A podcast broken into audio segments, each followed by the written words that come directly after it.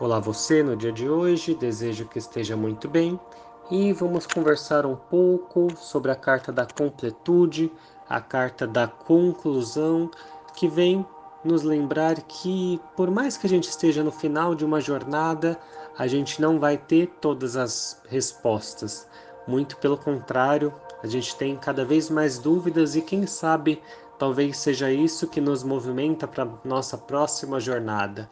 Então, não se trata de uma resposta para uma pergunta, mas sim de algo muito maior do que uma resposta, que é exatamente a nossa consciência.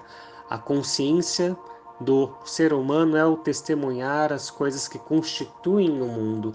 E a partir do momento que nós testemunhamos a nossa existência, testemunhamos tudo o que há no mundo, começamos a fazer essas reflexões de tudo o que existe, tudo o que habita, tudo que está, tudo que foi, tudo que é e tudo que será.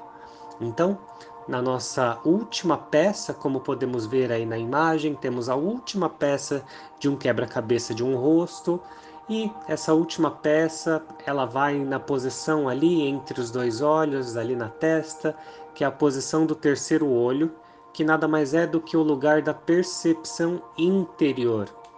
Então, ao final dessa jornada, tenho certeza que você já tem aí uma leve visão, uma visão melhorada da sua percepção interior, pois tirou um tempo para fazer essas reflexões do que é, do que está, do apenas ser. Então, estamos sempre nesse mesmo fluxo que é mutável da vida, Sempre encontramos pontos de completude, assim como também encontraremos pontos de incompletude que irá nos direcionar, que irá nos trazer aí a ânsia de perseguir e concluir. A vida é esse momento de finais e novos começos.